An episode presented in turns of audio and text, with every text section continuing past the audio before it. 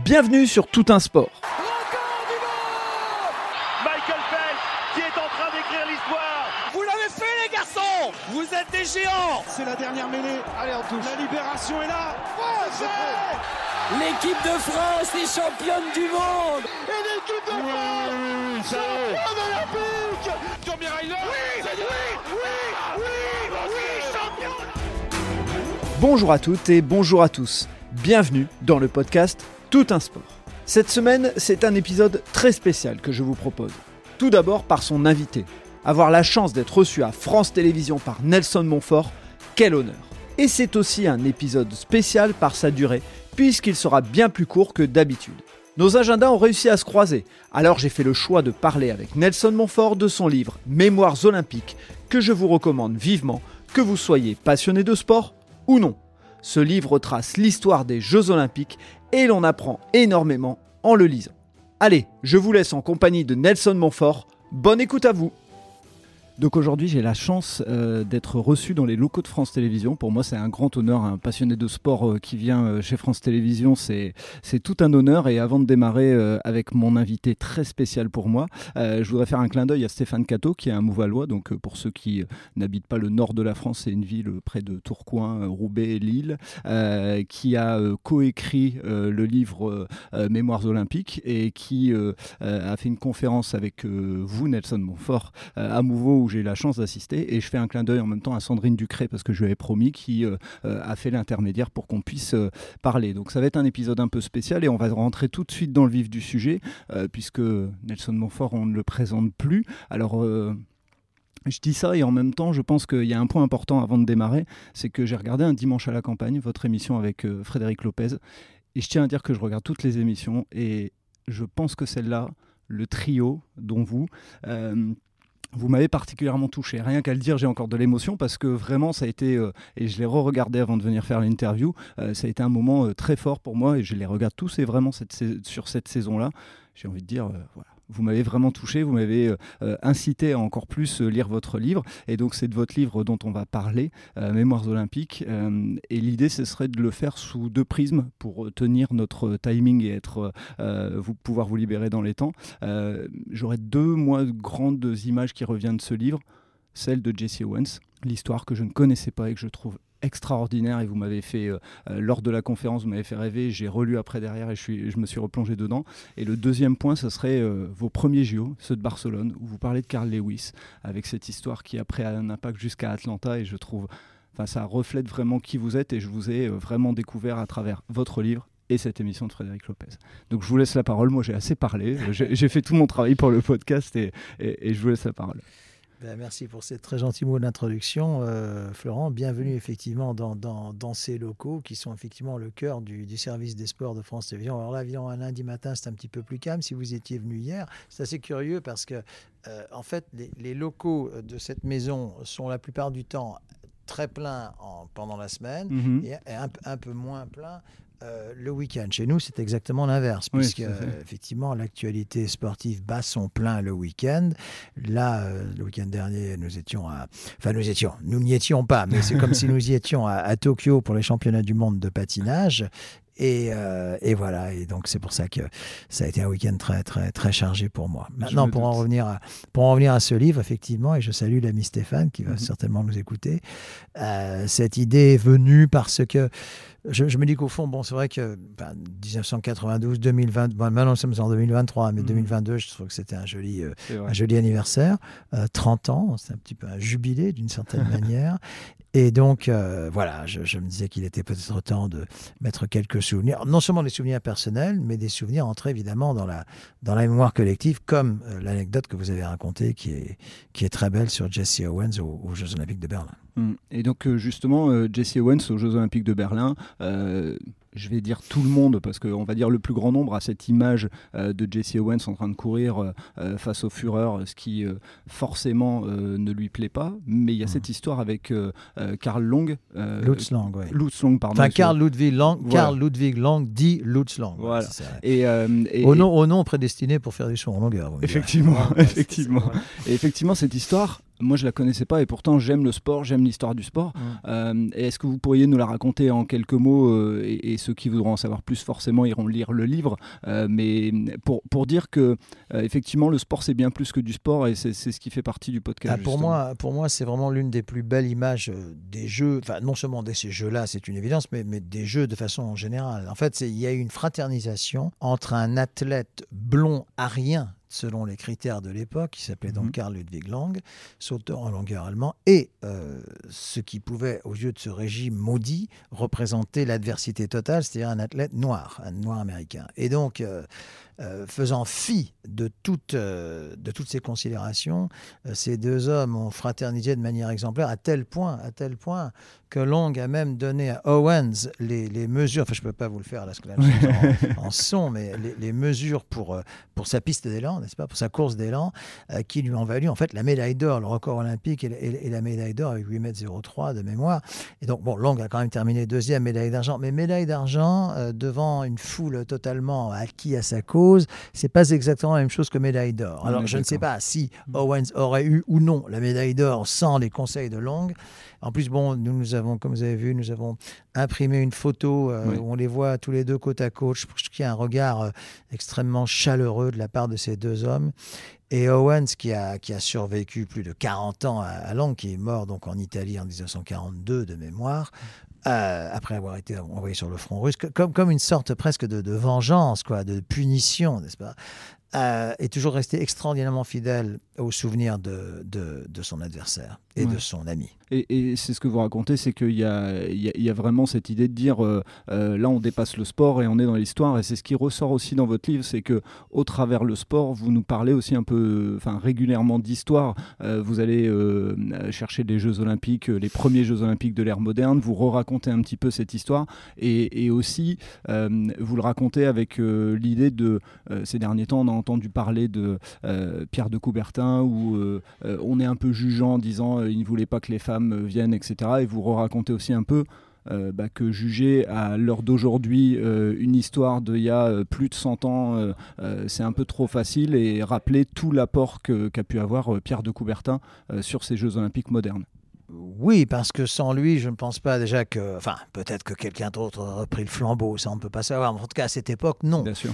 il, prononce un discours historique à la Sorbonne en 1894 pour une réinstauration des Jeux modernes en 1896, patrie évidemment historique des JO, euh, à, à, Athènes. Alors après, euh, effectivement, euh, il y a des propos, mais évidemment, il faut se remettre dans le contexte de l'époque mm.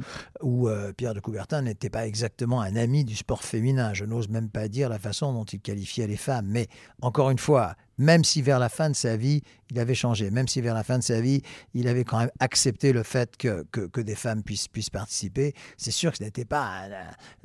ça serait ridicule de dire que c'était le grand allié, le grand... Non, du sport féminin, certainement pas.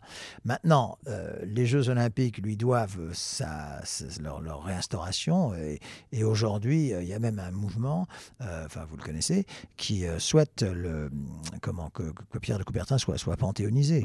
Mhm. Pierre de Coubertin, qui d'ailleurs a cette particularité, je, nous en parlons dans le livre, euh, son, son, son, corps repose au cimetière de Lausanne, qui, est, mhm. le siège du Comité olympique international, mais son cœur repose à Olympie. Et je trouve que c'est rien, que d'en parler, euh, c'est extraordinairement émouvant. Il y a à ma, classe un seul autre exemple euh, qui va vers ça, c'est le, le, Frédéric Chopin, le musicien polonais qu'il est inutile mhm. de présenter, dont le, corps repose au cimetière du Père-Lachaise ici à Paris, mais dont le cœur repose dans une urne dans la cathédrale de Varsovie. Donc voilà, c'est pas si courant. Hein. Je n'ai pas tellement d'autres exemples en tête. Donc voilà, moi, moi alors moi, si, si, si un jour euh, Pierre de Coubertin a été panthéonisé, hein, puisque mhm. c'est du mot qu'il s'agit, je serai son premier, premier avocat pour sa, pour sa introduction. Et je pense que euh, à l'orée des Jeux de Paris 24, ou juste avant, juste après, c'est une chance de, de, se produire. Si ce n'est le corps, du moins ce qu'on appelle le cénotaphe. Oui, je suis d'accord avec vous. Et donc pour euh, euh, enchaîner, on, moi j'ai vraiment découvert je vous connais depuis des années, j'ai grandi avec vous euh, dans le sport et j'avais votre voix, mais je ne connaissais pas tout votre parcours. Et ce que j'ai trouvé euh, dans le livre euh, extraordinaire, c'est ce qui symbolise en fait ce que vous êtes et en le lisant, on comprend mieux la façon dont vous faites les interviews, la façon dont euh, les sportifs se comportent avec vous. Euh, c'est ces JO de Barcelone, où en fait c'est vos premiers Jeux Olympiques. Euh, la manière dont vous le racontez, je le laisserai, mais vos mots sont magnifiques dans le livre et on sent l'émotion qui était la vôtre quand vous avez fait ces Jeux Olympiques. Mais moi, c'est surtout, alors déjà, bah, vous avez partagé, mais cette histoire avec Carl Lewis, parce que c'est assez impressionnant, vos premiers Jeux Olympiques, et Carl Lewis, quelque part, il se passe quelque chose avec vous. Oui, euh, Lewis qui, qui, était à l'époque au sommet de, au, sommet de sa gloire. En fait, il y, a, deux anecdotes dont, je mhm. parle. Il y a, 92, 92 euh, Barcelone et 96 Atlanta. Alors 92 Barcelone, il était vraiment au sommet de sa gloire. Euh, il, je, crois que c'était à la fin du, du de mémoire du relais 4 x 100 mètres gagné par les Américains comme très très souvent. et là, il arrive effectivement et je sens que il y a autre chose que la course qui le qui le motive, etc. il me dit, il fait cette réponse magnifique, je, pense à mon père qui est là-haut dans le ciel et qui veille, qui veille sur moi ce soir. Et je me souviens, parce que bon, il venait de perdre son père quelques mois avant, mhm. et je me souviens de cette, euh, comment, cette nuit étoilée, si je puis dire, au, à Barcelone. Et en fait, je, comment dire, je pensais un petit peu la même chose pour moi.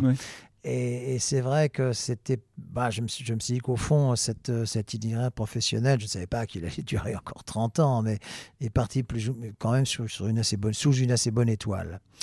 Et effectivement, avec Lewis, il y a eu un, comment, un, une sorte de, talisman, de, de porte-bonheur, parce que quatre ans après, et là, je raconte cette anecdote qui est exactement, exactement la manière dont ça s'est passé. Donc, il remporte à la surprise. Là, il avait 30. Ces dates sont assez faciles parce qu'il est né en 1960, donc 96, euh, 36 ans. Donc, c'est plus un tout jeune athlète.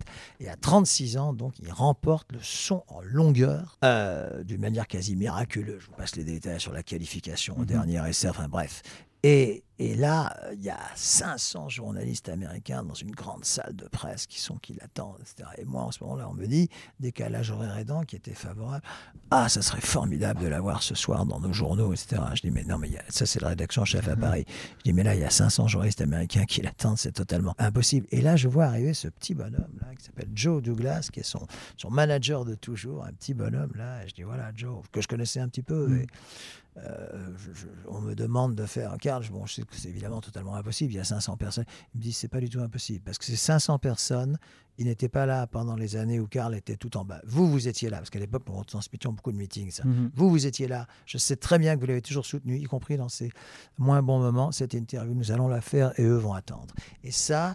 Euh, ça, ça m'a profondément marqué parce que ça s'appelle la reconnaissance. Il n'était pas du tout obligé de le faire. Euh, voilà. je, je, dirais même que 30, 31 ans après, mhm. ça, me, ça me touche encore. J'imagine, et vous racontez aussi dans le livre, et ça c'est un point important, c'est que euh, contrairement à beaucoup d'autres journalistes, vous pendant les épreuves, enfin les qualifications et autres, euh, euh, vous étiez dans le stade, vous étiez là, et en fait ça, vous estimez que les athlètes le voient, et c'est ce qui fait aussi ce, respect entre guillemets, parce que vous utilisez ce mot qui, qui règne entre vous, et a priori Carl Lewis c'est ce qui l'a ben touché aussi. C'est-à-dire que ceux qui, en fait l'athlétisme, comme la natation, comme beaucoup mhm. d'autres sports, il y, y, a les qualifications du matin, et puis les finales euh, de l'après-midi ou du soir. Or, évidemment, ce sont les mêmes qui sont là le matin. Sauf que euh, le matin, il y a beaucoup moins de monde. Et moi, j'y étais à chaque fois, même, quand, même hors antenne, si je peux dire, même quand il ne mhm. s'agissait pas de faire l'interview. Et forcément, ils vous voient, ils me voient, moi je le vois, etc. Et le soir, ils s'en souviennent. J'ajoute, et j'en parle également dans le livre, c'est que bon, l'athlétisme en Amérique, c'est uniquement des Olympics. Le reste du temps, c'est un sport qui est vraiment... Euh, enfin, délaissé par, par les médias américains et donc et pas du tout par les médias européens. À partir de là, ils savent, les athlètes sont intelligents, ils savent ce qu'ils doivent aux télévisions européennes, pas seulement nous, mais Allemagne, mhm. Suisse, enfin Italie, etc. Et donc, euh, ils savent très bien ce qu'ils doivent. Et donc là, euh, la même chose s'est passée avec Usain Bolt. C'est vrai que, comment dire, dont je parle également, je, c'est vrai que, que j'ai eu l'occasion, la chance parce que c'est une chance de, côtoyer les deux, on va dire, j'aime pas trop faire des classements, enfin les deux plus grands athlètes de, de la deuxième partie du siècle. Ça, c'est une évidence. Enfin, voilà, donc euh, oui. On peut, on peut le dire. Ouais. Rentrer aussi un petit peu dans le, dans le cœur du livre, là où vous amenez aussi un peu euh, votre vision. Euh, euh, moi, j'aimerais qu'on puisse partager un petit peu sur votre vision de l'olympisme, parce qu'effectivement, comme vous êtes souvent à faire des interviews et autres, vous prenez, vous échangez avec la personne, vous créez un moment, mais on n'a pas cette vision-là de vous. Et moi, j'ai trouvé dans le livre hyper intéressant d'avoir votre vision que même si je suis fan de basket, même si je suis fan de sport collectif, je partage euh, avec vous, suite aux différentes interviews que j'ai faites euh, de, euh, de sportifs plutôt dans l'ombre que ceux qui sont dans la lumière. Et tout au long du, du livre, vous l'expliquez un petit peu ce, ce côté... peut-être erreur stratégique, mais en tout cas financiarisation des Jeux Olympiques, qui fait qu'on crée des, des vraies distances entre les sports et, et- que ça gâche un petit peu cette, cette vision-là que vous avez, vous, de l'olympisme.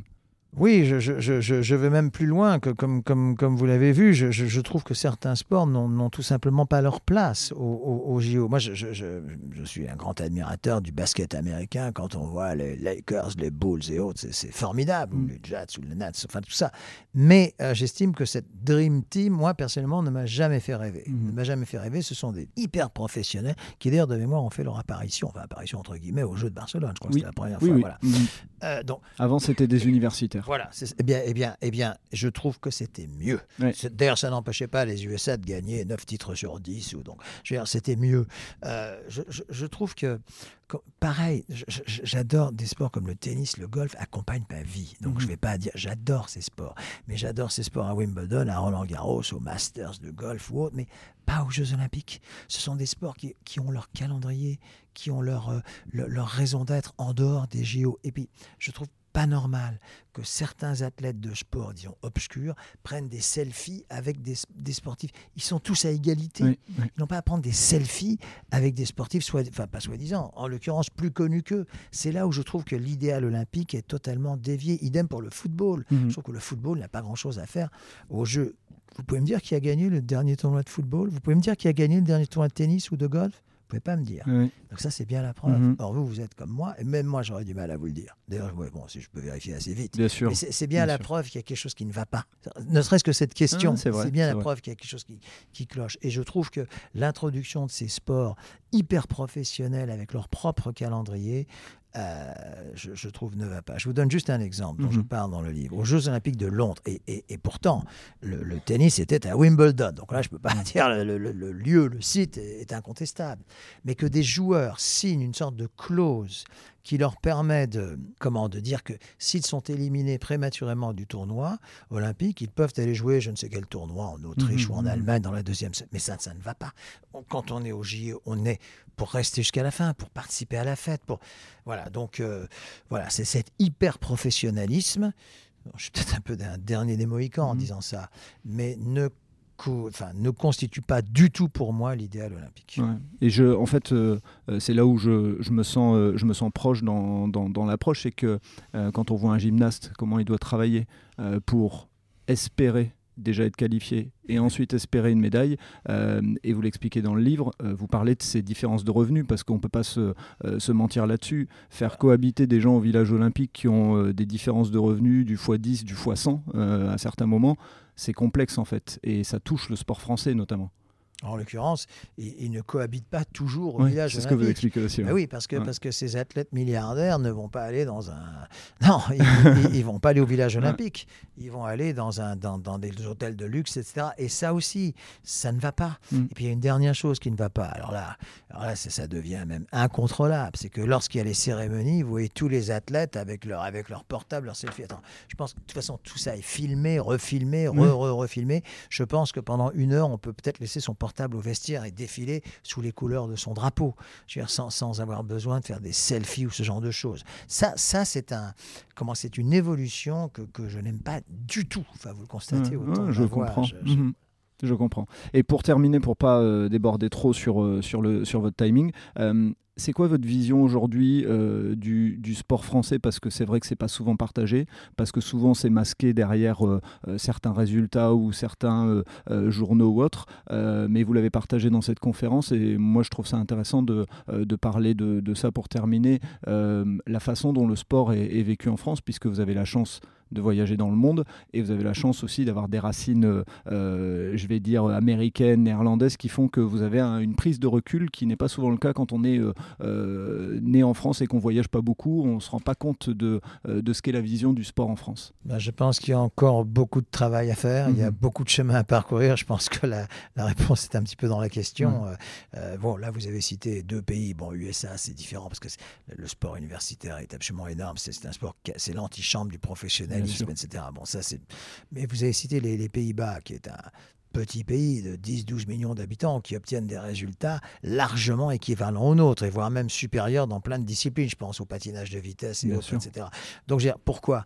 Parce que dans ces pays-là, comme en Allemagne, comme en, comme en Suisse, comme, comme dans tous les pays scandinaves, eh bien, on pratique le sport à l'école. C'est-à-dire qu'à 13h30, les élèves ne, ne portent pas des, des, cartables de 10 kilos pour, pour, que leur tête se remplisse de je ne sais quelle euh, chose qui leur serviront à rien plus tard. Et oui, là, je suis vraiment mmh. très sincère. Je, je suis moi-même père de, deux filles qui sont plus grandes à présent, mais je me mm. souviens du poids des cartables et je, je vois très bien qu'aujourd'hui, et même depuis quelques années, elles ne se servent absolument pas du tout de ce qu'elles ont euh, pu apprendre à l'école. En revanche, de sport, euh, le sport l'après-midi, je trouve ça euh, indispensable, mm. indispensable à la vie, indispensable à l'équilibre, indispensable à, comment, à lutter contre la violence de la société.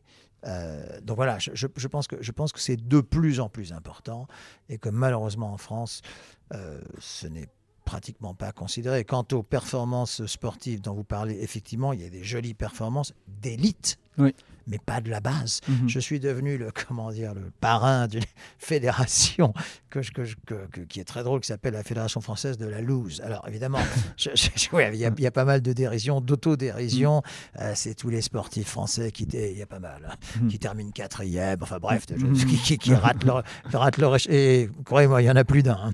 Euh, bon, c'est très drôle, etc. Je, voilà, moi j'essaie de relativiser ça aussi parce que même, même dans l'élite, il y a aussi des contre-performance. Mais enfin, ce qui est sûr, euh, c'est que, c'est que la France, et je ne comprends pas comment ni pourquoi, euh, néglige encore à ce point euh, le sport à l'école. Ça me semble être invraisemblable. Mm. Et pourtant, c'est ainsi. Et je peux vous le confirmer, puisque j'ai deux enfants au collège, ils font du, de l'acro-sport et du cirque. Et je trouve ça, à, un an des Jeux Olympiques, je ne dis pas qu'il va faire du sport de performance, mais au moins donner l'envie de découvrir des sports qui pourrait l'être au moins olympique. Ce serait, serait la base. Voilà. Exactement. En tout cas, euh, merci parce que je ne vais pas vous retenir plus longtemps. Je sais que l'agenda est chargé. Euh, merci d'avoir accepté euh, mon invitation. Merci de m'avoir reçu. ça a été un bonheur de lire votre livre. J'ai déjà des demandes pour le prêter, donc j'ai dit attention, il y, a une, il, y a, une dédicace dedans, donc faut pas le jeter, ne hein, faut pas le perdre. Mais voilà, je commence à avoir des demandes puisque j'en parle avec. Sinon, Stéphane Cato vous en offrira un autre. Ah bah ouais, je vais demander à Stéphane Cato. Tiens, après tout, en tant que Mouvalois, on peut se, on peut se partager ça. Mais vraiment, merci pour ce moment, même s'il était court, il était intense et c'est ce, que, c'est ce qui me plaît. Merci à vous et à tous vos auditeurs. Merci beaucoup. Et voilà, c'est le coup de sifflet final. Fin de l'épisode. J'espère que vous avez apprécié cet échange et pour en savoir plus, rendez-vous sur les notes du podcast. Si vous avez aimé cet épisode, n'hésitez pas à vous abonner et surtout à laisser un commentaire et une note sur Apple Podcast ou mettez 5 étoiles sur Spotify, ça aide à faire connaître le podcast. Vous aimez les podcasts? Découvrez Allez Vas-y notre podcast qui met en avant les personnes qui passent à l'action. Et n'oubliez pas, allez jeter un œil sur notre nouveau projet, Votre histoire est un cadeau, sur Instagram ou Facebook. Je vous donne rendez-vous vendredi matin pour un prochain épisode de Tout un sport et à très vite sur nos réseaux sociaux.